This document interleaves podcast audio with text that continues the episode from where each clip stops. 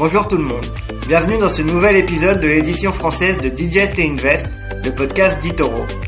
Avant de commencer, nous vous rappelons que ce qui sera dit dans ce podcast est uniquement à des fins éducatives et ne doit pas être considéré comme un conseil en investissement ou une recommandation personnelle d'achat ou de vente d'un instrument financier. Avant d'engager votre capital, assurez-vous de bien comprendre les risques liés au trading et ne risquez jamais plus que ce que vous êtes prêt à perdre. Enfin, nous vous rappelons aussi que les performances passées ne préjugent pas des résultats futurs. Et maintenant, le podcast. Bonjour à tous et bienvenue dans ce nouvel épisode de Digest et Invest, le podcast français d'Itoro. Aujourd'hui, on se retrouve avec notre intervenant habituel, Antoine Fraissoulier, qui est analyste de marché chez nous. Bonjour Antoine. Bonjour David et bonjour à tous. Donc, on a eu une semaine euh, euh, la semaine dernière hein, qui était euh, une semaine de hausse. Alors, c'est rare en, cette année 2022, mais, mais là, ça a été le cas avec des marchés américains qui monté en moyenne de, de 7%. Qu'est-ce qui s'est passé? Qu'est-ce que tu peux nous dire? Et pourquoi les, marchés augmentent alors que, au, contraire, on a des, banques centrales qui nous annoncent une récession? Et euh, justement euh, qui euh, aujourd'hui est de plus en plus proche de nous et qui devient de plus en plus une réalité. Et malgré ça, on voit que les marchés ont, trouvé un, bottom la semaine dernière et sont en train de, de remonter. Qu'est-ce que tu qu'est-ce que tu peux nous en dire? Oui, effectivement. Alors c'est vrai qu'on a assisté hier, la semaine dernière, pardon, à un rebond des marchés. Euh, en, moyenne 6,5-7% aux États-Unis et 3-4% en Europe.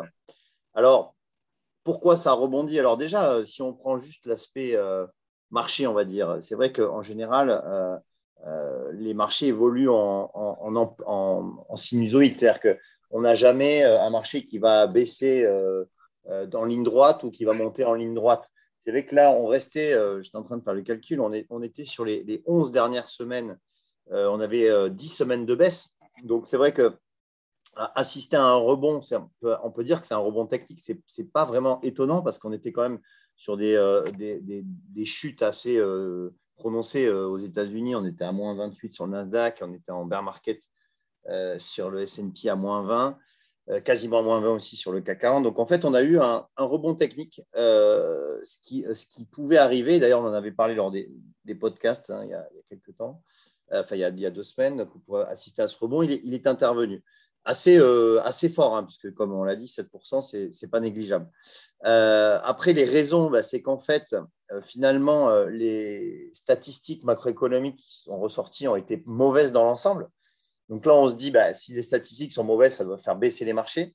Oui, mais parfois, dans les marchés, on peut dire, comme en, anglais, bad news is good news. C'est-à-dire que le fait que ça soit une mauvaise nouvelle, euh, ça veut dire que la banque centrale, les banques centrales, que ce soit la Fed, la BCE, vont peut-être moins relever leurs taux. Et donc ça, c'est plutôt une bonne nouvelle. Donc parfois, lorsqu'on a des, mauvaises nouvelles en termes de statistiques, eh bien, on peut, euh, on peut avoir quand même un rebond des marchés. ça, alors, les mauvaises statistiques macroéconomiques, eh bien, on fait aussi euh, baisser les taux d'intérêt. Hein, c'est aussi, on regarde ça, hein, les taux, euh, les taux d'intérêt euh, souverains hein, des, pays. Et on voit que le taux à 10 ans, qui est, vraiment l'indicateur que, tout le monde regarde, le taux à 10 ans américain eh a, commencé à bien baisser. Il est passé de, de 3,30 quasiment à 3 donc 3%. Donc, donc ainsi, ça a permis aussi une détente sur toute la, courbe des taux. Et donc, et donc ça aussi, ça a, été, ça a été un facteur de, soutien des, marchés. Est-ce que tu penses que c'est un bull trap ou est-ce que tu penses que c'est un rebond qui va être durable dans le temps? Alors, c'est une très bonne question. Euh, là, ce qui est sûr, c'est qu'on voit, par exemple, là, on enregistre mardi, hein, euh, mardi 28 juin, et c'est vrai que quand on regarde la séance d'aujourd'hui, on a de la volatilité qui est assez impressionnante. Euh, ça, va dans tous les sens. on, a, on, a, on, a, ouvert, par exemple, sur le, sur le Nasdaq, on a, on a pris 100 points euh, en l'espace de quelques minutes. Et là, on est en train de les reperdre. On est déjà à moins, moins 1% sur le Nasdaq. On a, on a reperdu à peu près, euh, on a quasiment 250 points là euh, en, quelques, en quelques minutes. Donc, en fait, c'est que c'est très volatile. Donc, c'est difficile de, de, se prononcer. Peut-être qu'il peut y avoir un rebond un peu plus poussé. Hein, c'est pas impossible. C'est pas impossible. C'est on pourrait peut-être revenir euh, chercher les niveaux de début juin qui se situent quasiment à 13 000 points sur le Nasdaq. Aujourd'hui, on est aux alentours des 12 000. Mais c'est vrai que bon, la durabilité du rebond, j'y crois pas forcément parce qu'on a quand même de très mauvaises nouvelles sur quasiment tous les fronts. donc maintenant, ce qui va peut-être sauver un petit peu les marchés, c'est qu'on va rentrer dans les publications de résultats. Hein. Là, on va terminer le, deuxième trimestre et les, les, publications de résultats vont intervenir courant du mois de juillet. Donc, on va voir, ça peut soutenir les marchés, mais comme ça peut aussi les faire baisser, parce que si on a des révisions à la baisse euh, des résultats, euh, notamment bénéfices, chiffre d'affaires, etc., ben ça, ça, peut, ça, peut, ça peut faire baisser. Donc, on va, on va suivre ça avec attention, mais voilà, je je, je, je, je me prononce pas trop sur, euh, sur, savoir si le rebond est durable ou pas. Quoi.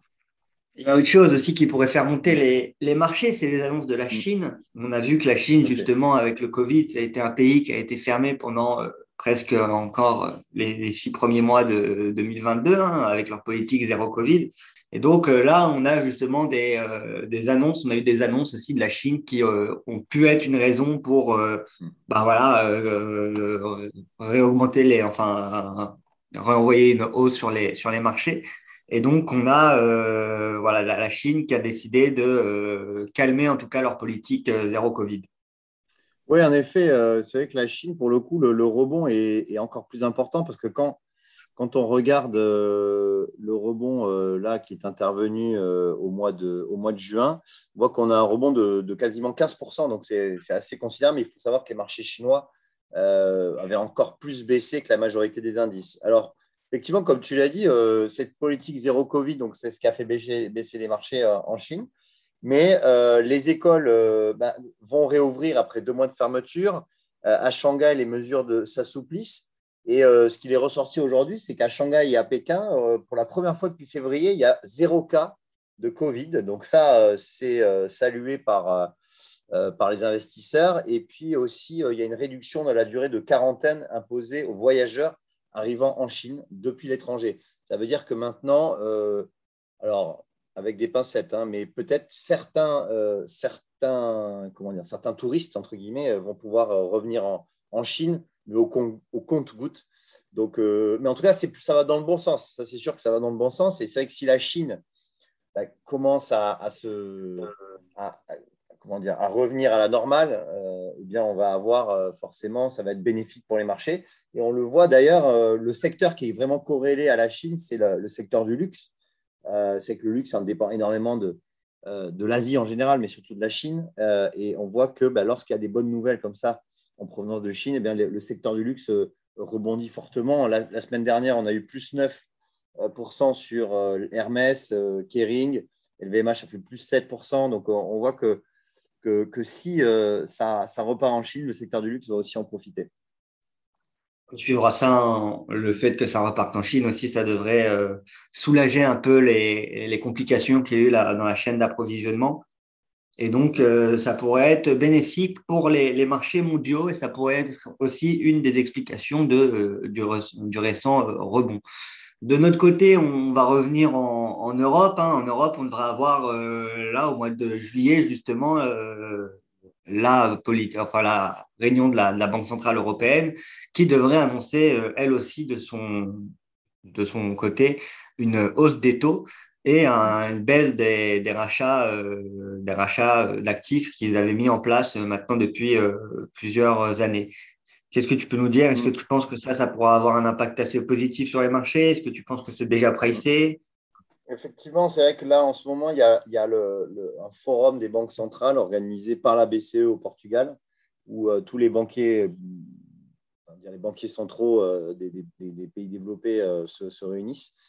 Et, c'est vrai que la, la garde, hein, Christine Lagarde, présidente de la BCE, a, déjà prévenu, hein, ça c'est vraiment pricé par le marché, que les taux vont remonter de 0,25% à la, prochaine réunion.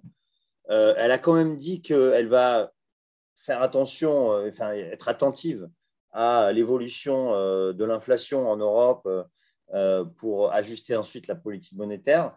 Mais on voit que eh bien, le, la BCE, déjà, il y a eu aussi une réunion extraordinaire la semaine dernière pour euh, soutenir les marchés. Et on voit que la BCE vraiment veut, euh, fait très attention à ce qu'elle dit, à ce qu'elle fait pour ne euh, pas que les, marchés décrochent. Donc en fait, je pense que c'est plutôt une bonne nouvelle. ces, annonces. Et, je, Après, tout va dépendre bien sûr du niveau d'inflation. C'est-à-dire que si les chiffres d'inflation, d'ailleurs, qui vont sortir euh, demain, j'ai vu que c'était en Allemagne et la semaine prochaine, il y aura la France, euh, la, euh, la, zone euro. Donc, si ces chiffres bah, sont, encore plus mauvais qu'auparavant, c'est sûr que ça ne va pas soutenir les marchés. Mais bon, on voit que la, BCE, en tout cas, fait tout, son, tout ce qu'elle peut pour justement bah, soutenir, ces, soutenir ces marchés qui sont assez mal en point. On, suivra ça. Hein. C'est sûr que nous, on s'est habitué à, un monde avec des taux euh, d'intérêt proches de zéro. C'est sûr que ça va rechanger un petit peu et on, suivra ça. Le fait aussi que les taux remontent, ça peut euh, voilà, euh, rassurer aussi certains investisseurs, hein, parce qu'il y avait beaucoup de gens qui se plaignaient justement d'avoir des taux proches de, zéro et qui considéraient que c'était une absurdité euh, économique. Donc, euh, on, suivra, on suivra comment ça, ça évolue et on verra surtout la vraie question, c'est est-ce que le changement dans la politique monétaire et cette hausse des taux va entraîner le monde en, récession et est-ce qu'on ne sera pas en, difficulté à, devoir payer justement la dette qu'on a émise pendant le Covid euh, mm. sur, euh, sur les dizaines d'années. Euh, on suivra tout ça. Est-ce que ça ne va pas entraîner l'Europe dans une situation assez compliquée? Moi, tu le sais, on le dit assez que nous, on est quand même assez optimiste sur les marchés. Mais je suis tombé sur deux, trois vidéos YouTube récemment où les économistes étaient beaucoup plus pessimistes que moi. Et donc, on, on, suivra, on suivra ça. Hein. C'était d'ailleurs un thinker view de, trois heures sur justement avec un, économiste où il parlait euh, du, monde actuel et de la crise euh, éventuelle. Pour ceux que ça intéresse, l'économiste, il s'appelait Charles Gave. Et donc, vous pouvez retrouver sur, sur YouTube toute l'interview. Je partage pas tous ses points de vue, mais euh, il y a certains points intéressants, notamment sur le fait que avoir des taux proches de zéro, c'est une absurdité économique et c'est pas possible à, faire et parfois même des taux négatifs. Donc, pour tous ceux que ça intéresse, je les invite à écouter. C'est un peu long, mais c'est très, très intéressant comme conversation. On va revenir maintenant sur la microéconomie. Je pense qu'on a fait le tour sur la, sur la macro. Hein. On a fait le tour en Chine, aux, États-Unis et, en Europe. Mais sur la microéconomie, on a eu des, des résultats encore euh, qui ont été publiés avec cette fois-ci Nike. Et Nike, qui, euh, même si euh, elle fait des résultats moins bons que l'année dernière, elle est quand même au-delà de ce que attendait le marché, de ce qu'attendaient les, les analystes. Oui, effectivement, euh, Nike, alors malgré les, confinements successifs en Chine, les fermetures d'usines en, euh, Asie euh, et, le désordre mondial hein, du fret qui a occasionné de longs retards de livraison, des hausses de prix aussi, eh bien, le, premier équipementier sportif au monde a une fois publié des résultats dans le vert. le chiffre d'affaires, alors c'est vrai que Nike publiait ses chiffres annuels parce qu'ils ils sont en exercice décalé. Et pour la première fois, euh, les, ventes euh, annuelles euh, s'élèvent à 46,7 milliards de dollars, donc c'est en hausse de 6% par rapport à, l'année précédente. Et c'est soit plus du double que son concurrent numéro 1, qui est Adidas. Donc, ce n'est pas, pas négligeable. le résultat net, c'est-à-dire le, bénéfice net, lui, a aussi grimpé de, 5, de 6% à 5,7 milliards d'euros. Donc, on, on est en large, largement en, bénéfice hein, pour, pour Nike. Euh, c'est sans surprise en, Chine, et notamment Taïwan et Hong Kong euh, inclus, que euh, la, performance est la plus faible. Hein, forcément, dans la région la, plus profitable pour Nike, eh bien, les ventes annuelles ont reculé de 13%. voilà, donc ce qui n'est pas illogique, hein, étant donné que, comme on l'a dit tout à l'heure, bah, le, pays était confiné. Ensuite, la, marge, euh, la marge aussi qui est, euh, qui est euh, très regardée par les investisseurs, eh bien, elle, est, elle, a, elle a pâti forcément du, déséquilibre mondial. c'est vrai que les, les, dépenses de fret, hein, tous les, coûts hein, de, livraison et puis les, coûts de marketing aussi, eh bien, a, a, fait chuter la, la marge de 30% depuis le début de l'année. Donc, c'est rarissime hein, pour Nike. Hein. C'était pas arrivé. Euh, c'est quasiment arrivé pour le, groupe euh, américain. Euh, voilà, mais ce qu'on peut dire, c'est que le, business model est toujours résilient. les, sous-traitants où, le groupe fabrique en bonne partie ses articles sont de nouveau opérationnels, notamment au Vietnam, et les volumes sont désormais supérieurs au niveau pré-pandémie. Donc ça, c'est plutôt très positif. En termes de, de perspective, eh bien, les ventes devraient être stables cette année. le groupe tape sur une croissance annuelle de, de 10%. Il va aussi, le groupe va faire un rachat d'actions de 18 milliards de dollars. Mais ça n'a pas vraiment ben, plu aux investisseurs puisque Nike, à l'ouverture, là, elle perd 4,5%. Donc, on voit que ben, c'est quand même compliqué. Hein, malgré les chiffres résilients, on voit que les investisseurs ne sont pas vraiment satisfaits. On voit aussi que Nike euh, arrive sur un, support assez important là. Euh, support qui était les anciens points hauts aussi de 2020, d'avant Covid, donc euh, qui jouait le rôle de résistance à, ce niveau-là avant. Et on verra si ça la casse ou pas, mais ce sera assez intéressant de regarder d'un point de vue technique ce que fait Nike. Après, ça reste une boîte avec, enfin, ça reste une belle boîte qui paye un, un dividende. On voit que les, les, le groupe de direction de Nike euh, fait du rachat d'actions en ce moment, donc c'est quand même des, signes qui sont plutôt positifs. Oui, c'est effectivement, là on est sur le support à, à 105 dollars à peu près, c'est les points bas, euh, 103,50 dollars, c'est le, point bas de, annuel hein, qui correspond d'ailleurs à, un niveau de, 2020, de août 2020, donc on revient sur des niveaux juste après euh, l'annonce de pandémie euh, de Covid. Donc, ça peut, on va voir si ça tient sur ce niveau, mais, euh, mais c'est vrai que c'est compliqué quand même. Non, c'est sûr. Sinon, d'un autre point de vue euh, microéconomique, est-ce que tu as suivi euh, autre chose cette semaine ou bah, Au niveau, là, on n'est plus vraiment sur des publications de résultats. Donc, après, en Europe, il n'y a pas énormément de choses. Euh, si ce n'est que le, secteur automobile euh, a, un petit peu euh, rebondi dernièrement, le luxe aussi, les valeurs cycliques en général. Mais on, a, on va pour l'instant, il n'y a pas vraiment de, de, news, envie de dire, micro qui ont, qui, ont, vraiment retenu mon attention cette semaine. Moi, il y en a deux que je pourrais rajouter rapidement. C'est Zendesk qui s'est fait racheter pour 10,8 milliards de, de dollars. Et c'est euh, Robinhood qui est, sur lequel ah il y a des rumeurs comme quoi euh, Sam Bankman-Fried va peut-être euh, racheter l'entreprise, rumeur qui a été démentie par lui-même. Mais voilà, on, suivra ça. En tout cas, ça a eu des impacts hier assez bénéfiques sur les deux, les deux actions. et puis sinon, j'ai une dernière question avant qu'on termine ce, podcast. C'est une question qui va concerner le Justement, on a peut-être des auditeurs qui se posent la question. Normalement, l'or est censé être un, un actif refuge est censé euh, euh, bah, monter quand euh, il y a de l'incertitude sur les marchés et qu'il y a de l'inquiétude. Et là, pourtant, on voit depuis plusieurs mois que c'est pas le cas parce que l'or, après avoir touché un plus haut à, un peu plus de 2000 dollars, il a pu retrouver ses niveaux maintenant depuis presque six mois, enfin quatre mois. Oui, en effet, l'or, effectivement, c'est assez surprenant parce que c'est vrai que l'or, en général, eh bien, euh, c'est une valeur refuge contre la baisse des marchés ou même contre l'inflation.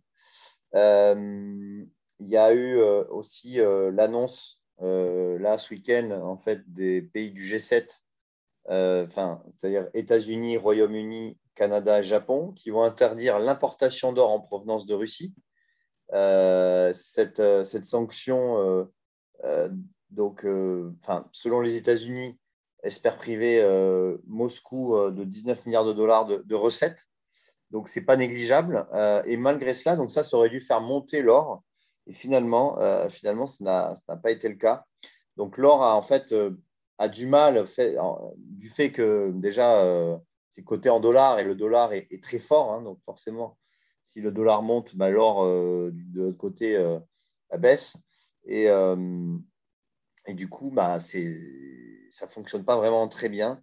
Euh, et euh, ça, ne, ça, ne, remplit pas son rôle de, couverture contre l'inflation, comme c'était le cas en 1960, dans les années 70, en fait, hein, lorsqu'il y a eu les, les chocs pétroliers euh, comme, comme aujourd'hui, eh bien, l'or progressait, mais là, ce n'est plus le cas. Donc, donc voilà, je ne suis pas vraiment, optimiste pour l'or qui, a vraiment du mal à, à, se, à progresser. Donc, du coup, ça va être un peu compliqué, je pense. Bah, écoute, on, suivra ça. Moi, je pense qu'en ce moment, avoir quand même un peu d'or en portefeuille dans, le, une optique, euh, un portefeuille diversifié, ça peut même être de l'or physique plus que de l'or euh, contrat. Euh, ça peut être, je pense, un, une diversification intéressante surtout, et notamment si on arrive en, récession et que la récession se prolonge et soit plus, plus violente que qu'on anticipe et que ce qu'on attend. Euh, donc voilà, on, suivra tout ça avec, avec grande attention. Maintenant, on, a aussi des marchés qui, la semaine dernière, ont commencé à annoncer un rebond. Donc, on verra si c'est un rebond durable ou si au contraire c'est un, un bull trap euh, pour piéger les, les investisseurs terme.